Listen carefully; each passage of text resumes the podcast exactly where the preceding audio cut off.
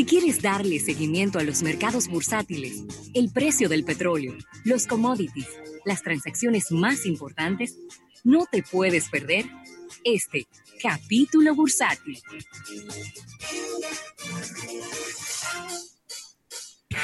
agradeciendo al Banco Popular, Banco Popular a tu lado siempre por este capítulo bursátil. El del día de hoy, Rafael, y hay una transacción que está sacudiendo el mundo de las farmacéuticas. Y se refiere a esta transacción entre dos gigantes de la industria farmacéutica. Una es AstraZeneca, eh, que ya, ya se acercó a su rival Gilead sobre una posible alianza.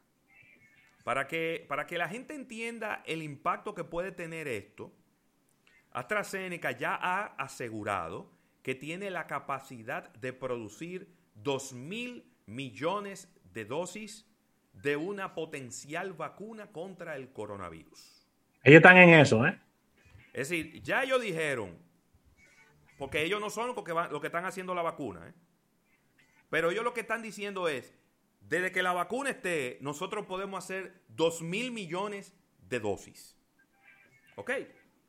Y por el otro lado, Gilead lo que ha hecho es, eh, es la dueña de este producto que se llama, eh, ay Dios mío, ¿cómo que se llama? Ahora se me fue. Eh, restindir, ¿cómo es el remdesivir? Remdesivir.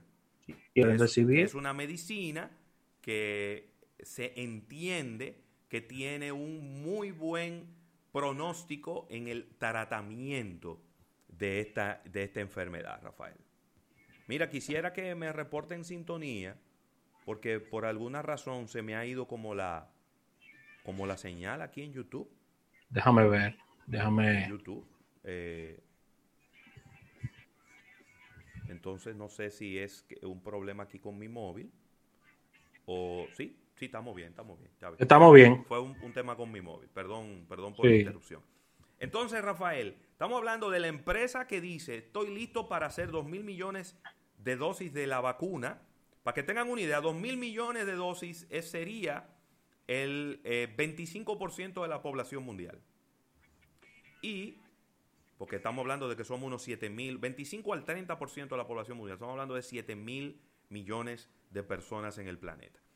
Y por el otro lado, Gilead tiene el producto que se supone que ha demostrado en los casos más severos que tiene cierta efectividad en el tratamiento del coronavirus. Entonces, ellos prácticamente se convertirían en un monopolio con este tema del coronavirus. Así mismo. Y estas dos empresas juntas, tengo el dato por aquí, valdrían ¿Cuánto fue que vi el número? Ahora no lo veo aquí. 140 mil millones de dólares. y sería una sería la fusión más importante en la historia de, farmacéuticas. Sí, señor. Pero sería una de las, de las transacciones más importantes de todos los tiempos. En todo, en todo el área de negocios. Sí. Inclusive, esto pudiera estar, son tan grandes ambas, que esto pudiera estar obligando a que ellos se desprendan de unidades de negocios, de fármacos importantes para no generar monopolios ni, ni, ni tampoco un dominio fuerte de los mercados, debido a que son dos marcas demasiado importantes en el mundo farmacéutico. Esa fusión no sería nada sencilla, ¿eh? porque no, ellos... Porque ellos son contrincantes de toda una vida, son, son competencia, mentalidades diferentes. O sea, e, esta fusión, en caso de llevarse a cabo, tendría por lo menos año y medio, dos años para, para fines de estar todo seteado, independientemente de que ellos estén listos para el tema de coronavirus. Yo me estoy, yo estoy hablando del negocio a nivel. No, no, el negocio total, porque al final. El negocio total, porque el coronavirus, eso es eso es una unidad de negocio que ellos están eh, poniendo a la orden su, capacidad para producir y tirar para adelante. Pero cuando hablamos del negocio a nivel global, esto se toma año y medio, dos años. Debido a la importancia de todo negocio. Así que vamos a darle mucho seguimiento a esto. Inmediatamente las acciones de AstraZeneca cayeron en la bolsa de valores, lo que era de esperarse, y las de Gilead eh, aumentaron. Eso es lo que normalmente ocurre eh, cuando una empresa eh, piensa comprar otra. Las acciones de quien compra bajan y las acciones de quien vende aumentan. Mira, el Banco Mundial está proyectando para el año 2020 un, un desplome del Producto Interno Grupo, el Producto Interno Bruto Global, tres veces mayor que en el peor año de la gran recesión, Ravelo. Este escenario prevé un hundimiento de las economías de un 5,2% frente a un 1,7% de la famosa crisis del año 2008-2009 y el golpe será enorme. Y el crecimiento estará de vuelta, sería ya después de mediados del año que viene, según nos dice el Banco Mundial. Así que esta crisis económica es derivada de toda esta pandemia y tiene muchos vectores que la hacen única y será la primera recesión en el siglo y medio y estamos hablando que de cada 10 países, 9 decrecerán en este año y a pesar de que los gobiernos han tenido estímulos fiscales, los bancos centrales han comprado deudas, eh, los intereses están en el suelo. Hay una situación de verdad que gravísima eh, con relación a la economía mundial y esto ha tenido que abrir los libros hmm. y, la, sí, y la coloca como la cuarta, la cuarta más grave crisis económica de la historia de la humanidad y la peor desde el año de 1870. Así que ahí está. Esto ha sido mucho más duro que la gran recesión y, se está haciendo historia con lo que está ocurriendo. Eh, y, la historia lamentablemente es negativa con relación a todo este tema de la pandemia, Ravelo. Claro, mira, me voy para los Estados Unidos en donde los índices bursátiles están positivos en el día de hoy. Llevan ya eh, varios días con eh, resultados positivos. El Dow Jones aumentando un 0.88%, 27.350 puntos en este momento.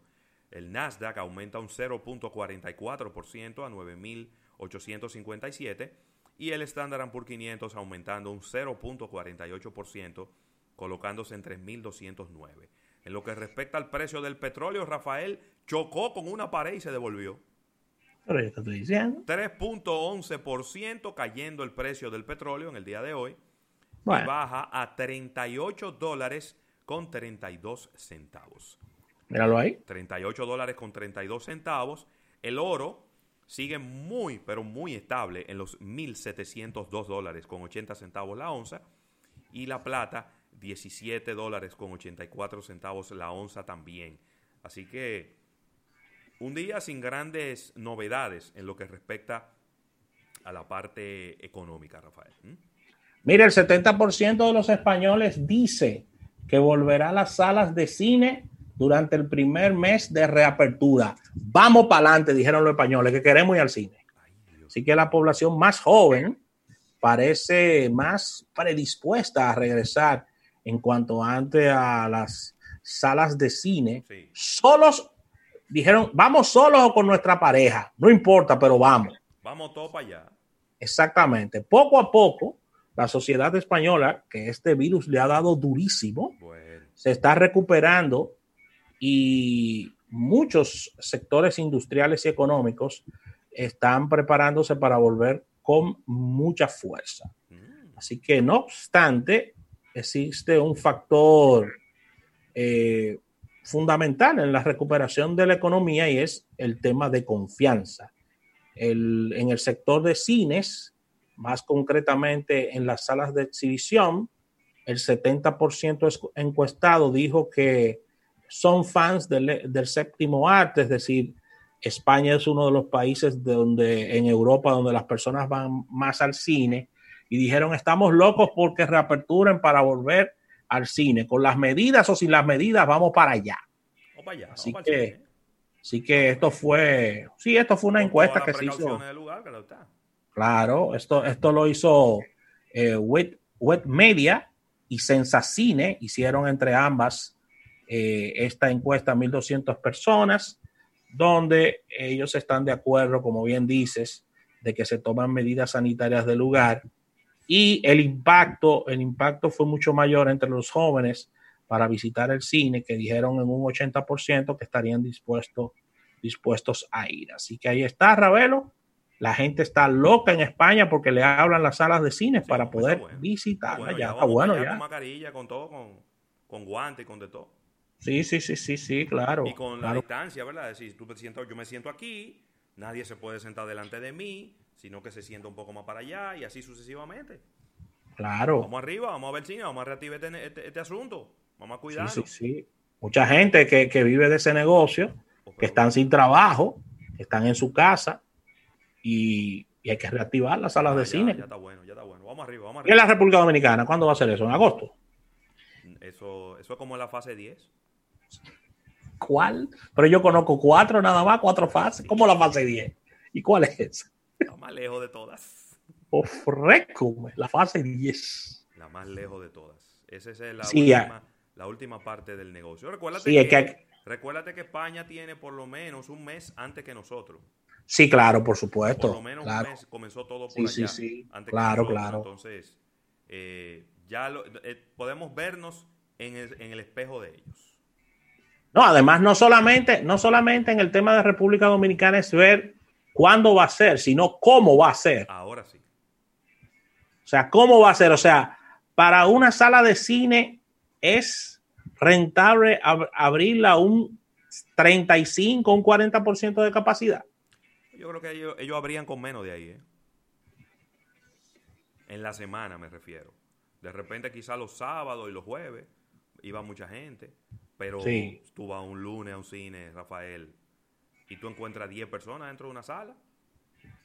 Es verdad. Entonces yo creo que lo importante es abrir y que la gente empiece a votar. A, ganar confianza. A probar los protocolos y vamos arriba.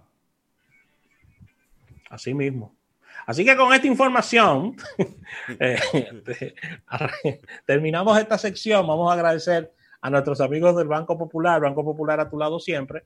Al retorno venimos con una innovación al instante. Tenemos varias cosas que conversar.